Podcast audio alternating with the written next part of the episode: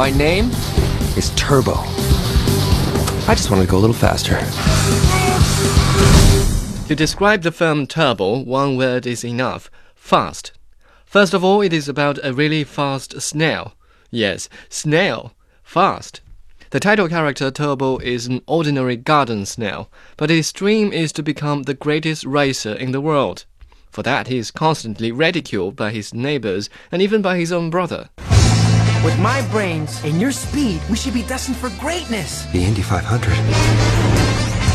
This is ridiculous. A snail cannot race in a competition meant for cars.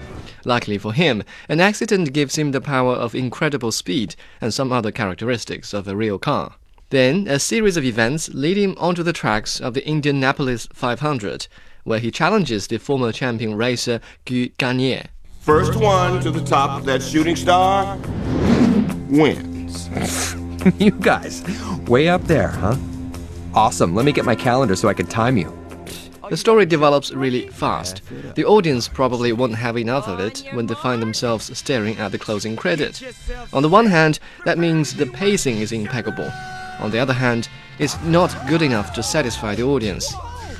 At the root of the problem is the lack of inventiveness. At the end of the day, it's just another success story of an underdog. Apart from the paradox of a super speed snail, it's no different from any other underdog story. Even superficial movies like the Spider Man series put up tentative efforts to elaborate on ideas like, with great power comes great responsibility. Turbo just keeps repeating, no dream is ever too big, and no dreamer is ever too small. Viewers get the idea really fast, but they can also forget about it just as fast. I'm fast, like a shadow. But shadows, they're not inherently fast. White shadow. I can still see you. Part of the reason for this is because the director came up with the idea overnight after watching Fast and Furious. Now, even the Fast and Furious series is struggling for better story ideas.